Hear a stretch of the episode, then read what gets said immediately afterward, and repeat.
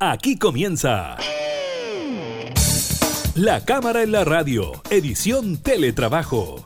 Una revisión de la agenda legislativa de las diputadas y diputados, con la conducción de la periodista Gabriela Núñez. Información, música y actualidad en La Cámara en la Radio, edición Teletrabajo, por Radio Cámara de Diputadas y Diputados de Chile.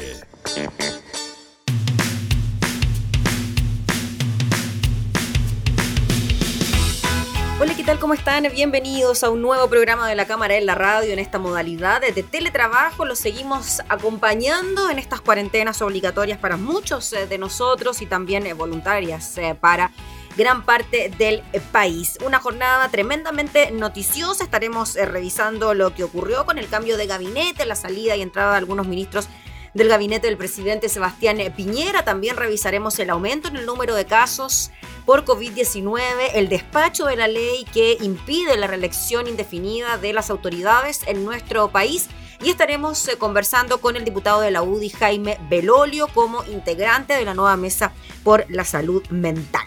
Iniciamos entonces la cámara en la radio en teletrabajo.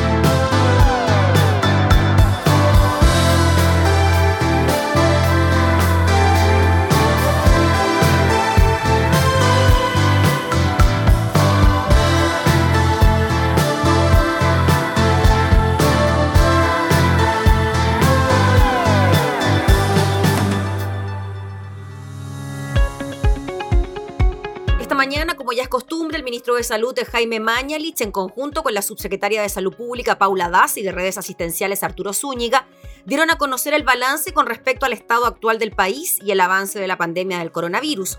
Al respecto, la subsecretaria Daza informó que se reportaron en las últimas 24 horas 4.664 casos nuevos, de los cuales 4.172 casos fueron con síntomas y 492 correspondieron a casos asintomáticos.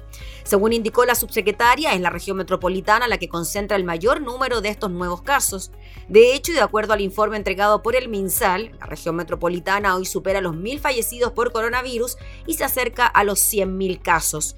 En cuanto a los casos activos, indicó la cifra llega a 21.305, lo que registra una leve baja si se compara con la cifra de ayer cuando se registraron 21.605 casos activos. Con esto, el total de personas que han sido diagnosticadas por COVID-19 en el país asciende a 118.292 personas. En cuanto a los fallecidos, la subsecretaria Daza lamentó dar a conocer que se registraron 81 decesos. Con esto, el total de fallecidos en el país asciende a 1.356 personas.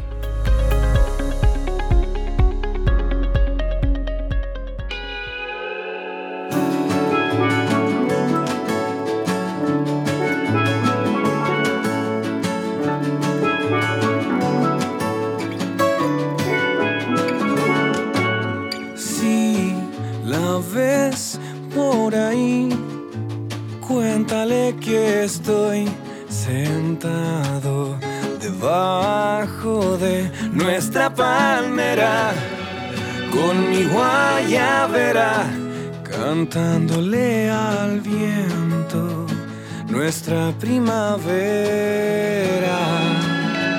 Ven, balanceémonos, disfruta del vaivén de nuestra complicidad. Chinita, mírame y deja el miedo bajo la arena. Toma mi mano y vamos saltando, flotando.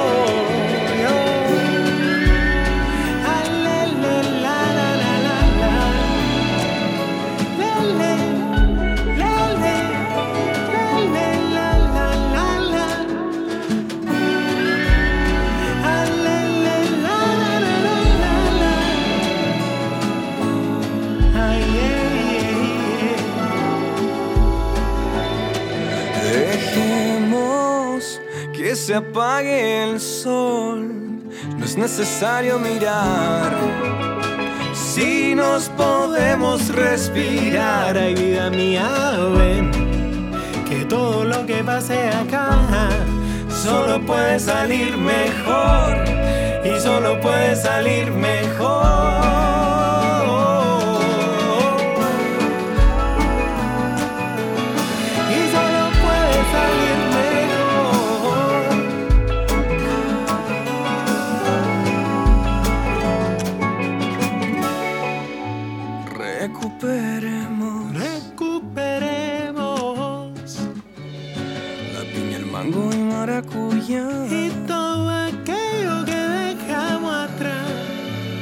Nunca comimos juntos. No, no.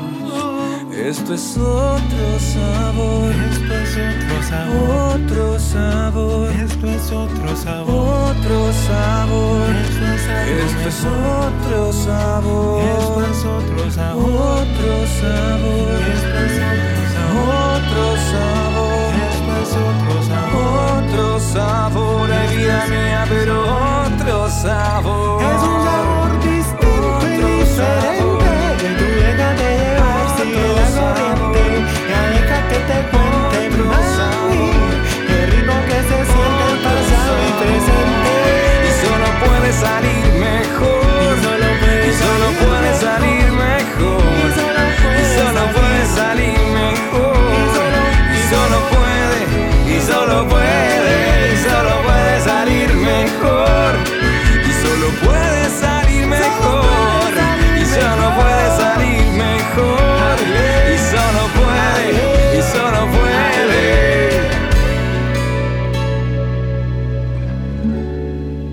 Cámara en la radio.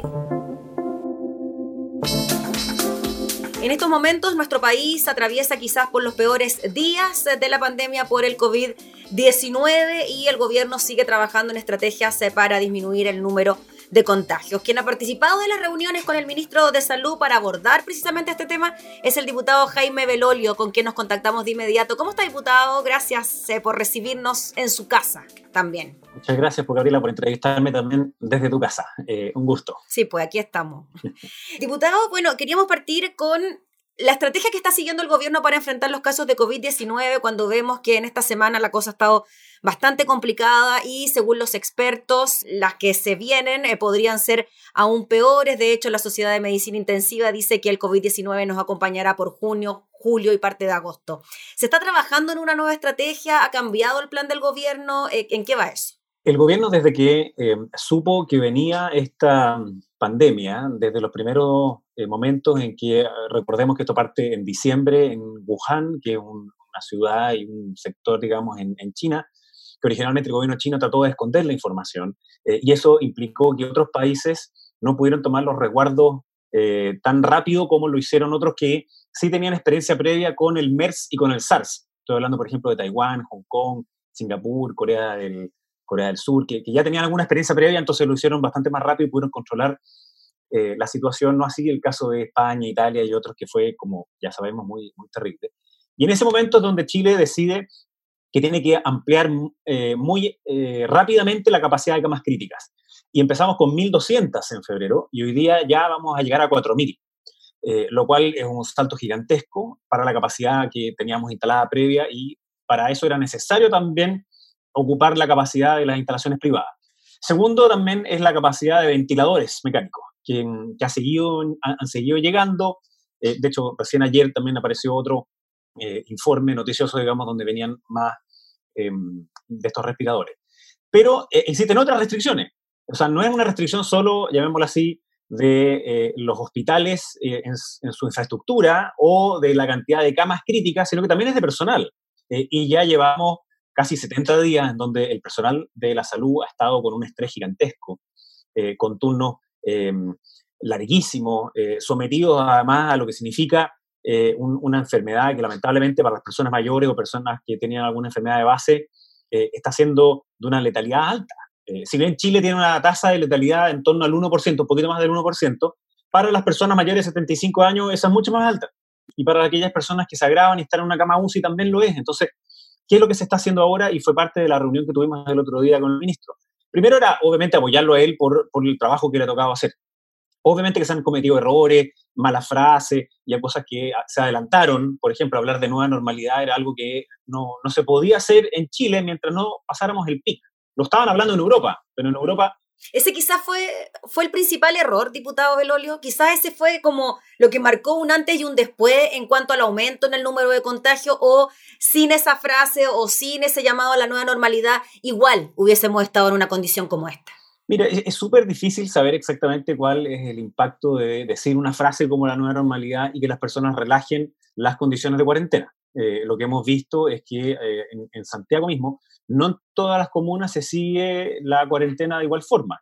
Y en distintos tramos etarios se sigue también de distinta forma. Es decir, las personas que son mayores son súper estrictas en sus cuarentenas, en, en, tener resguardo, en andar con mascarilla, y algunas personas que son más jóvenes no son así.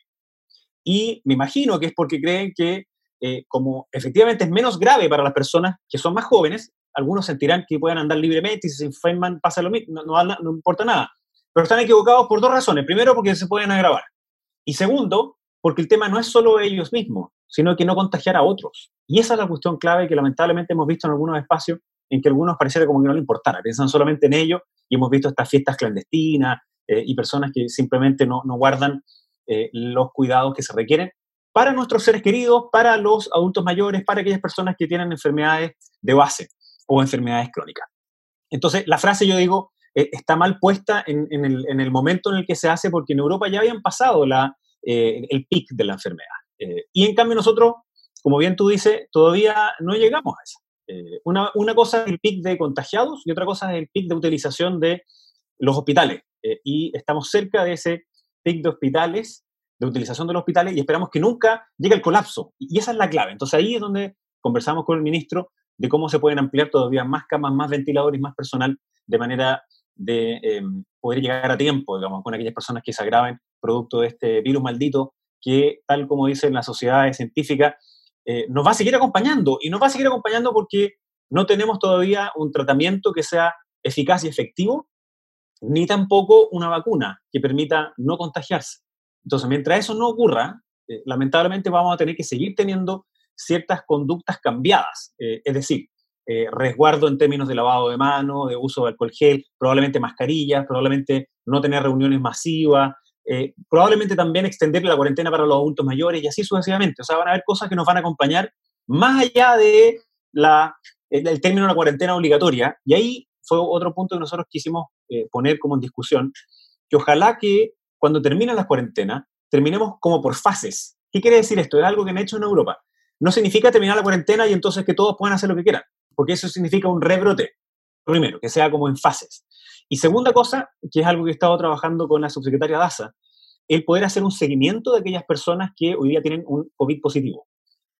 Eh, hay, eh, en, los primeros días del, virus, habían distintas alternativas con los teléfonos móviles, con el GPS, pero eh, hay un problema de privacidad súper grave.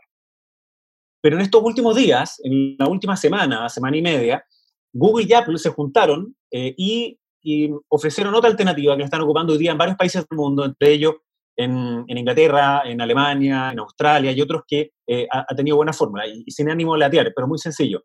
Los teléfonos smartphones, que son muy mayoritarios en Chile, eh, cerca del 80% de la población en Chile tiene un smartphone, eh, con Bluetooth. Y el Bluetooth tiene una ventaja, que es que si tú te acercas a otra persona que también tiene Bluetooth, queda un registro en tu teléfono y el teléfono de esa otra persona. No se envía a ningún otro lugar, solamente queda en tu teléfono. Pero si después una de esas dos personas eh, es COVID positivo, a través de su teléfono se le puede enviar una señal a todos aquellos con los cuales estuvo en un contacto estrecho, es decir, estuvo cercano a tal punto que entre ambos Bluetooth se pudieron conversar, llamémoslo así, y por un tiempo que pueden ser 10 minutos o 15 minutos. Y le envía un mensaje diciendo que esa persona tiene que guardar cuarentena y hacerse un test de PCR. Eso permite una cuarentena mucho más, em, eh, mucho más estricta para algunas personas pero también mejor hecha. No es para todos, sino que es para aquellos en donde han estado en contacto estrecho con alguien que está contagiado. Y eso es algo que ojalá podamos aplicar, las sociedades médicas también lo han dicho, este seguimiento de las personas contagiadas es clave, así como también el aumento del testeo más masivo sobre los PCR. Así que esas son cosas que también, al menos yo le planteé al ministro y que eh, podemos, eh, me gustaría que pudiéramos hacer en las próximas semanas. Diputado Belolio, en cuanto a las cuarentenas, eh, se dice ya, y hoy día el ministro Mañalich también lo decía, que solo la movilidad en la región metropolitana se había reducido en un 30% y para que una cuarentena fuese exitosa se tenía que reducir prácticamente al 70% y él decía, ojalá lleguemos a un 50%. ¿De qué forma podemos hacer que la cuarentena eh, sea efectiva cuando vemos que la mayoría de las comunas, la mayoría de las personas no la está respetando, cuando tenemos este nivel de movilidad. Y segundo, ¿son efectivas entonces las cuarentenas considerando que hay regiones como la de Valparaíso, incluso la región de O'Higgins, que las están solicitando debido a la cercanía que tienen con la metropolitana? Bueno, esto nos abre una discusión que en Chile fue larga, ¿no? Eh, recordemos que al principio había muchas personas que decían que lo que había que hacer era una cuarentena nacional prolongada eh, y sabemos los conflictos que significa eso para las personas, especialmente aquellas que viven en situación de mayor hacinamiento, aquellas personas que tienen trabajo informales o eh, por cuenta propia y que por tanto necesitan poder salir a trabajar. Eh, y eso se genera un problema social eh, muy grave. Entonces, las cuarentenas son efectivas en la medida que son por tiempo acotado. Esto es algo que dicen los epidemiólogos hace bastante tiempo, porque con, le, sigue eso un problema social, un problema salud mental, que también podemos conversarla, sí, sí, sí. Que, que, es grave, digamos, en, en época de, de, cuarentena. Entonces, una alternativa es, fiscalizar mejor la cuarentena y quién rompe la cuarentena. Y para eso eh, es muy complejo tener, no sé, pues muchos policías y militares haciendo esto porque eh, es, toda la ciudad, digamos, entonces es imposible. Y una alternativa entonces es a través de la tecnología, que este mecanismo que yo mismo te, mencionaba, eh, a través de Bluetooth y de hecho también a través del mismo GPS se puede saber si una persona rompió la cuarentena. Si es que está indicado que tenga que tener cuarentena, eh, tú sabes en, un radio cercano, el GPS no te indica exactamente dónde está la persona, sobre todo si vive, por ejemplo, en un edificio, eh, pero sí sabes si es que salió de un radio. Y por tanto, sí puede tener una justificación, ¿no? Eh, y esa justificación son los permisos que hoy día existen, así como los salvoconductos que hoy día existen. pero a medida que pasa más tiempo de cuarentena, hay más personas que rompen esa cuarentena. Eh, entonces, es posible que, claro, en, en, algunas partes de la región metropolitana todavía no ha habido. Nosotros también hemos solicitado en algunas comunas que son más rurales, por ejemplo, el caso de Melipilla, eh, en donde ha aumentado la cantidad de contagios y sí se requiere eh, no saturar eh, el hospital, que un hospital pequeño, se está construyendo uno nuevo, pero, pero por mientras está el hospital ahí, que ya está al límite máximo. Em, entonces, esas yo lo que sí creo es que la cuarentena no puede ser como eran antes, que era por barrios. E, eso ya creo que ya está superado. O sea, si se hace cuarentena es una comuna completa y no el barrio de una comuna. La mitad de la comuna, claro. Exactamente, la mitad de la comuna o un sector de la comuna, porque eso al final eh, es súper confuso para las mismas personas. Eh, en cambio, si es la comuna completa, es un poquito más sencillo, permite eh, adelantarse, tomar ciertos resguardos y yo creo que eso es lo que hay que hacer. yo creo que no se va a levantar la cuarentena en Santiago, probablemente va a ser una semana más todavía, por los niveles de contagio que tenemos y por los niveles de saturación que tenemos en nuestros hospitales, no, no, no es por otra cosa. Y lo de Valparaíso y O'Higgins, por ejemplo, cuando se dice que, por ejemplo, en Valparaíso se podría generar una cuarentena en San Antonio, Valparaíso y Viña. Yo creo que pasa exactamente lo mismo, ¿no? Eh, la razón para fijar cuarentena en un lugar tiene que ver con la cantidad de contagiados, por supuesto, la dispersión de esos contagiados, eh, si están todos concentrados en un lugar o si están repartidos, digamos, alrededor de la ciudad, y también la fragilidad que tiene el, el sistema hospitalario. Eh, y tal como han dicho también varios expertos ahí en, en, Valparaíso, en, la región de Valparaíso, estamos llegando también al límite en eh, su capacidad hospitalaria y de poder mover o trasladar pacientes de un lugar a otro. Eh, entonces, yo sé que estas son decisiones técnicas, ¿no? no es que solamente uno como de guata lo diga, y por tanto yo me pliego, digamos, a lo que finalmente tome el Ministerio de Salud, que en esto está asesorado de forma permanente por este Consejo de Expertos de, de COVID. Eh, y ellos tienen los datos y tienen mucho más datos que lo que conocemos nosotros. Eh, y, por lo mismo eh, es relevante también seguir la propuesta de la autoridad. Pero claro, yo desde mi posición diría, mire, ¿sabe qué? Es posible que sea bueno, dada la situación en que estamos nacional, en que haya una cuarentena un poquito más estricta en algunas otras regiones también. Mm. Diputado Elolio, usted mencionó el tema de la salud mental. Esta semana usted ya comenzó a formar parte de esta mesa por la salud mental. Era algo que había pedido la mesa social por el COVID y el gobierno responde a esa solicitud. ¿En qué consiste esto? ¿De qué forma va a ayudar a la gente? Nosotros desde el Congreso y particularmente la Cámara de Diputados, hace rato que habíamos varios diputados que estábamos haciendo eh, proyectos y acciones relacionadas con el ámbito de la salud mental, que suele ser algo que eh, está como dejado de lado. Eh, eh, la salud mental es como, como siempre hay que postergarla porque no se ve. Entonces, como no se ve, algunos dicen, bueno, no, no, es tan importante. Sin embargo, es muy, muy importante. En tiempos de pandemia lo es. lamentablemente hemos tenido aumento de violencia intrafamiliar, aumento de llamados también de personas a Salud Responde preguntando por ayuda en términos de salud mental, personas sintiéndose con estrés, con angustia, con depresión. Entonces, es obvio que mientras dure la pandemia necesitamos también un plan de salud mental y para salir después de la pandemia también lo vamos a necesitar. Y el gobierno, antes, perdón, nosotros creamos una bancada transversal de salud mental en la Cámara de Diputados. Eh, y el gobierno presentó una propuesta que se llama Saludablemente, que consta de varias partes. Una de ellas es una plataforma que reúne todas las, eh, todas las ofertas de programas existentes en ámbitos de salud mental, para adultos mayores, para mujeres, para niños, eh, desde el ámbito también de, del, de la alimentación saludable, de ejercicio, etc. Y creó entonces una, eh, llamémoslo así, una mesa asesora en donde hay personas expertas de la sociedad científica, eh, algunos que ejecutan acciones directas como el Hogar de Cristo y otros, y también de parlamentarios para eh, ver cómo podíamos focalizar algunas de las ayudas hoy día existentes, cómo podemos ampliar otras y ojalá también hacer propuestas más de mediano y largo plazo en un tema, como decía, que es demasiado relevante como para seguir relegándolo a segundo plano. Mm. Diputado, para cerrar, el tema de la conformación de la comisión investigadora por el COVID en nuestro país, ¿qué le parece? ¿Ya está conformada? Em, ¿El diputado Mulet la preside? A ver, yo creo que está bien que eh, mientras estemos en pandemia nosotros sigamos haciendo nuestra labor eh, legislativa. Eh, y nuestra labor legislativa implica también no solo aprobar proyectos de ley, sino que también fiscalizar. Entonces, en ese sentido está, está bien. Mm. Lo que sí yo tendría el cuidado de que de, no entorpecer las acciones del Ejecutivo, particularmente del área de la salud, en que su primer foco tiene que estar puesto en literalmente salvar vidas, en todas las acciones necesarias para disminuir la urgencia de la pandemia. pero eh, me parece bien, digamos, que se haga una comisión investigadora, se pueden recabar eh, una serie de datos e informaciones sobre los antecedentes que se tenían, por qué se quiso, por ejemplo, todo este debate que hubo sobre el arriendo del espacio riesgo para tener cama. Eh, todo ese tipo de antecedentes eran en base a evidencia y yo creo que es bueno que esta se presente de forma de, de quitar algunos prejuicios o alguna mala información que existe por una parte de la población o del mismo diputado.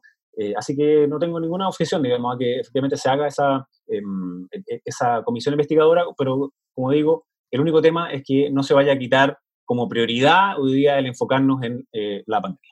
Oiga, diputado, eh, con esto, ayer me tocó cubrir la Comisión de Salud y había molestia porque no había asistencia por parte del gobierno a la comisión para explicar precisamente las medidas de COVID. ¿Qué le pasa a usted con eso y cómo cree que va a funcionar esta comisión investigadora con las respuestas del gobierno si en la Comisión de Salud se quejan que no hay respuesta del gobierno? Sí, en la Comisión de Salud, la verdad es que em, ha ocurrido que se cita, por ejemplo, al subsecretario o la subsecretaria durante sesiones en las mañanas y lo que ha contestado tanto el subsecretario Zúñiga como la subsecretaria Daza es que durante las mañanas ya están siempre con, en reunión con el presidente, luego con la prensa para dar a conocer los datos y después con eh, la comisión de expertos. Entonces, es muy complejo. Y en la última eh, citación, el subsecretario Zúñiga dice, oiga, yo puedo em, toda esta semana a partir de las 17 horas. Y, algo similar también dijo la subsecretaria Daza. Es importante que ellos estén presentes, que nos entreguen los datos, pero de nuevo, yo también en la misma Comisión de Salud le he dicho, oiga, estamos en la mitad de la pandemia más importante y más grave que hemos tenido en los últimos 100 años. También entendamos que eh, esas autoridades tienen que tener todo su foco puesto en controlar la pandemia. Así que eh, hay que tener cierto grado de entendimiento y en este caso me parece que es una buena solución que ellos mismos propusieran un horario eh, y una fecha en la cual sí podían participar de todas formas. Listo, pues. Ya, pues, diputado Belolio, le agradecemos eh, por recibirnos también ahí en su casa para conversar de todos estos temas, que ojalá las nuevas estrategias sirvan para que ya esto no siga avanzando tanto. Muy bien, pues muchas gracias. Un abrazo. Que le vaya bien. gracias. Abrazo a su guaguita y a sus otros hijos también. A sus otros hijos también. Chao, que esté bien. El diputado Jaime Belolio conversando sobre la nueva estrategia de salud y también sobre la mesa de salud mental.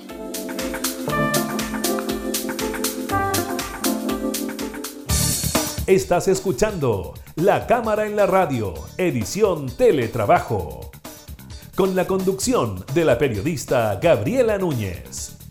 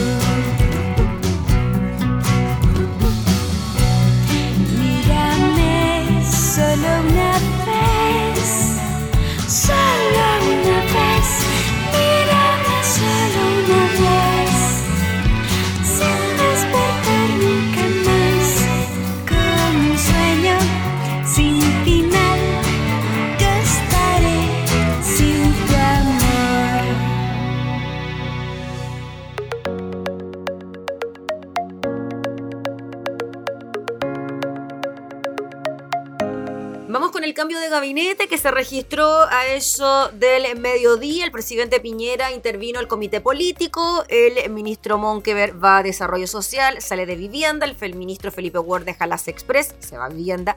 Y el ministro Sichel sale del gabinete para presidir el Banco Estado. El presidente Piñera concretó este cambio de gabinete, ajuste que incluyó movimientos en su equipo sectorial, pero también en el comité político. El hecho se produce en medio de la emergencia sanitaria y social provocada por el COVID y las tratativas entre el gobierno y los partidos de oposición para llegar a un acuerdo nacional ante la emergencia. Uno de los principales cambios anunciados fue la salida de Sebastián Sichel de Desarrollo Social, dado que el independiente había aparecido incluso en las encuestas como el mejor evaluado del gabinete, siendo también reconocido por su desempeño durante la tramitación de proyectos como el ingreso familiar de emergencia. En reemplazo de él, en Desarrollo Social, que decíamos se va a la presidencia de Banco Estado, llegará a Desarrollo Social Cristian Monkever, ex diputado, quien desde el inicio de la administración estuvo en vivienda. Militante y expresidente de RN, la llegada de Monkever a la moneda regresa a la tienda al comité político, algo anhelado por la colectividad desde hace algún tiempo. Según consigna el portal de EMOL, hay que recordar que desde Renovación Nacional se habían quejado hace un tiempo de su falta de representación en dicha instancia tras la salida de Cecilia Pérez de la vocería. Recordemos que Carla Rubila, la actual vocera, militó en RN, pero ya no. Además, la semana pasada el timonel de RN, Mario Desbordes, había promovido la participación de Monkever en las negociaciones por el acuerdo nacional, algo que hasta ahora no había obtenido respuesta desde el Ejecutivo. Otro cambio que afectó al comité político ocurrió en la SECPRES, Secretaría General de la Presidencia, la cual ahora será ocupado por el ex subsecretario de Desarrollo Regional, la SUDER, Claudio Alvarado, quien tiempo atrás había ejercido como subsecretario de la SECPRES y anteriormente también como eh, diputado eh, por eh, Chiloé. Alvarado es un hombre reconocido por su manejo político, colaborador de confianza del titular de Interior Gonzalo Blumen, quien asumir Interior se lo llevó a la Subdere para seguir trabajando con él. Pese a estar en la Subdere, nunca dejó de participar en las negociaciones con el Congreso e incluso era habitual viéndolo en los pasillos y oficinas parlamentarias. Tras el estallido social fue mencionado por los senadores de oposición como uno de los que ayudó a que se posibilitara el acuerdo por el presupuesto del 2020. Al ser eh, Alvarado militante de la UDI, la colectividad mantiene su presencia en dicha cartera, la hasta ahora era ocupado por Felipe Ward, que se fue a vivienda. Respecto eh, a este ministro, ya lo decíamos, reemplazará a Monkever en vivienda tras haber liberado las Express durante el estallido social y también durante los meses de pandemia. En tanto, el ministro de Salud, Jaime Mañalich, seguirá en su puesto, esto pese a las críticas de la oposición por su manejo durante la pandemia por el coronavirus y algunas polémicas que ha protagonizado. Esto refuerza entonces el respaldo del mandatario que el propio ministro ha dicho tener durante los últimos días.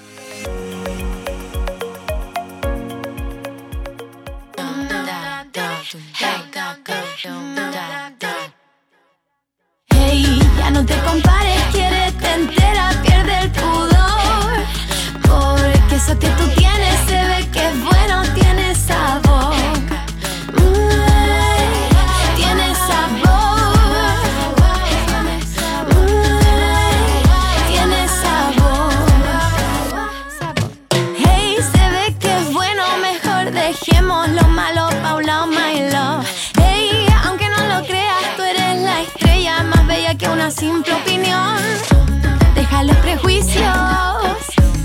bailate a ti misma, piérdete en el ritmo.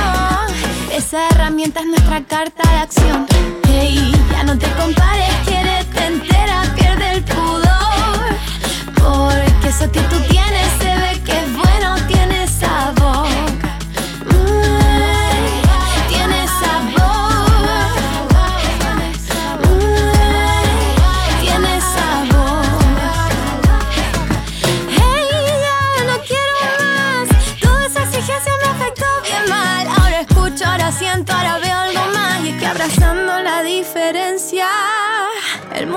Cambiar. Hey, mientras más sepamos, mientras más fuertes seamos, más guapa te vas a encontrar. Porque en esa seguridad, la paz que vive en ti te acompañará. Hey, ya no te compares, quiérete entera, pierde el pudor. Porque eso que tú tienes se ve que es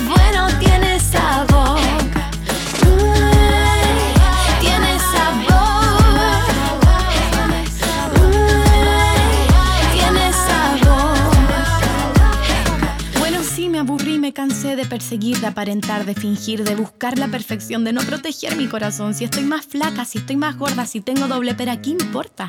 Hace falta ver algo real, natural, que se nos distraiga la moral. Les presento mis estrías, mi celulitis, mis ojeras, mi diente de arroz, mis bigotes que en realidad son manchas por el sol, mi lengua geográfica. Bueno, también tengo poca tolerancia a la frustración. Me gusta ser el centro de atención, pero me aburre la exposición. Realmente a veces no sé cómo lidiar con esa presión. Y la verdad no sé rapear, solo quería tener más tiempo para hablar. Hey, ya no te compares, quieres entera, pierde el pudor. Porque eso que tú tienes se ve que es bueno, tiene sabor. Mm, tiene sabor. Tiene sabor. Oh, tiene sabor, sabor, sabor. Tiene sabor, sabor. Oh, tiene sabor, tiene sabor. La cámara, en la radio. Tras aprobarse el límite de la reelección en la Cámara de Diputados y con eso habiéndose despachado del Congreso, quedando lista para convertirse en ley, serán 37 los diputados y 13 los senadores que no podrán repostular al mismo cargo en los próximos eh, sufragios. Estamos hablando de la normativa que limita la reelección de las autoridades. La norma indica que los postulantes no podrán cambiarse de distrito o circunscripción para volver a ser candidatos de la misma Cámara y no prohíbe que un diputado terminado su periodo, eso sí, aspire al Senado o, o viceversa. Pero hay distritos y regiones en donde se verán más cambios debido a que varios de sus representantes ya cumplieron el límite ahora establecido para el puesto que hoy ostentan. Se trata de dos reelecciones consecutivas en el caso de los diputados y una para los senadores. Según una revisión hecha por el portal de EMOL, ese será el caso, por ejemplo, de la región metropolitana, donde dos de los cuatro senadores que actualmente tienen no podrán presentarse al mismo cargo en los próximos comicios del 2021. Estamos hablando entonces del PPD Guido Girardi y del RN Andrés Alamán. Dicho territorio es también donde más renovación tendrá que darse en la Cámara de Diputados, ya que ocho diputados no tendrán la posibilidad de repostular en el distrito 8 que está incluida la comuna de Colina, Lampa, Quilicura, Pudahuel, Quiltil, Cerrillos, Estación Central y Maipú. Es el caso del diputado Pepe Out, Patricio Melero y Gabriel Silver. En el distrito 9 no podrá hacerlo la diputada Cristina Girardi, en el 10 su par de RN Marcela Sabat. En el 12 deberá salir de la Cámara el diputado Leopoldo Pérez y en el 13 no podrán participar postulando como diputados ni Tucapel Jiménez ni Guillermo Telier. Muchos de estos ya habían anticipado ¿eh? que no postularían nuevamente a la Cámara de Diputados. Otra de las regiones que también tendrán varios cambios será Biobío, ahí se eligen tres senadores y dos no podrán aspirar nuevamente a tener un escaño, se trata de Alejandro Navarro y Víctor Pérez de la UDI. También varios cambios se vivirán en la zona respecto a los diputados, tendrán que dejar de serlo el radical Carlos Aberjarpa y Jorge Sabac de la DC. En el distrito 20, José Miguel Ortiz de C, Enrique Van Rieselbergue de la UDI, mientras que en el distrito 21 no podrán postular nuevamente los diputados Manuel Monsalve, del Partido Socialista, Iván Norambuena de la UDI José Pérez del Partido Radical.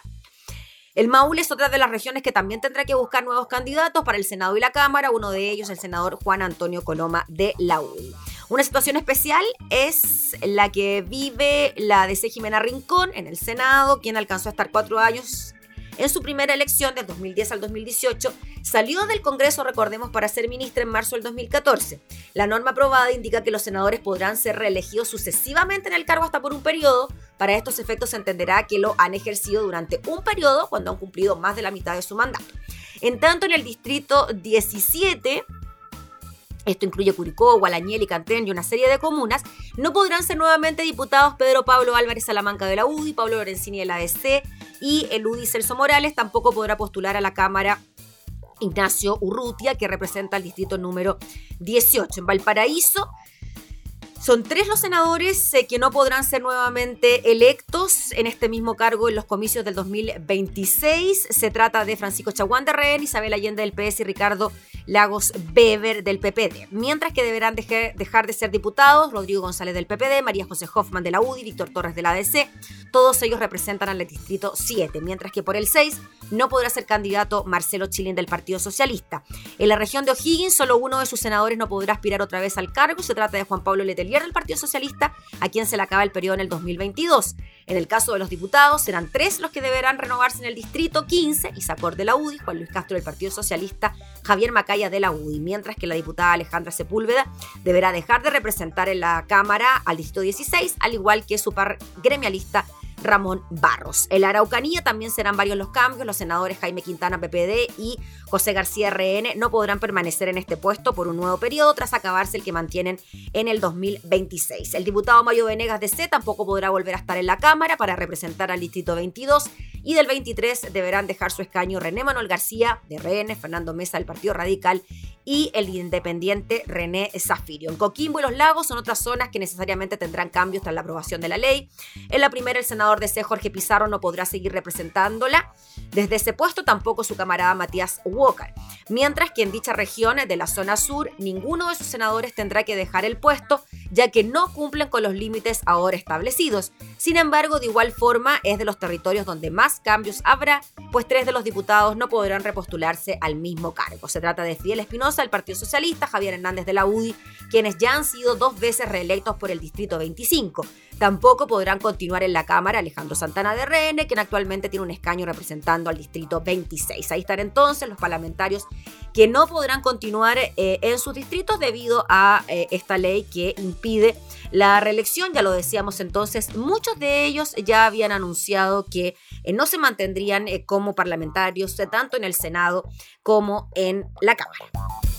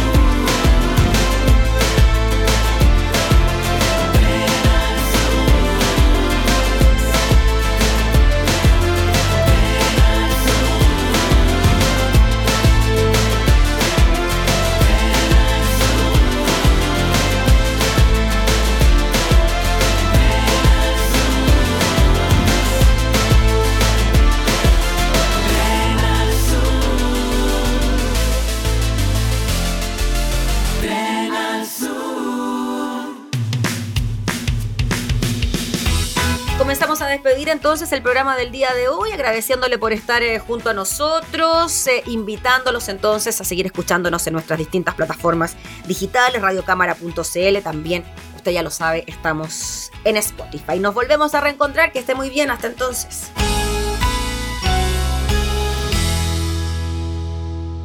Hemos presentado La Cámara en la Radio, edición Teletrabajo.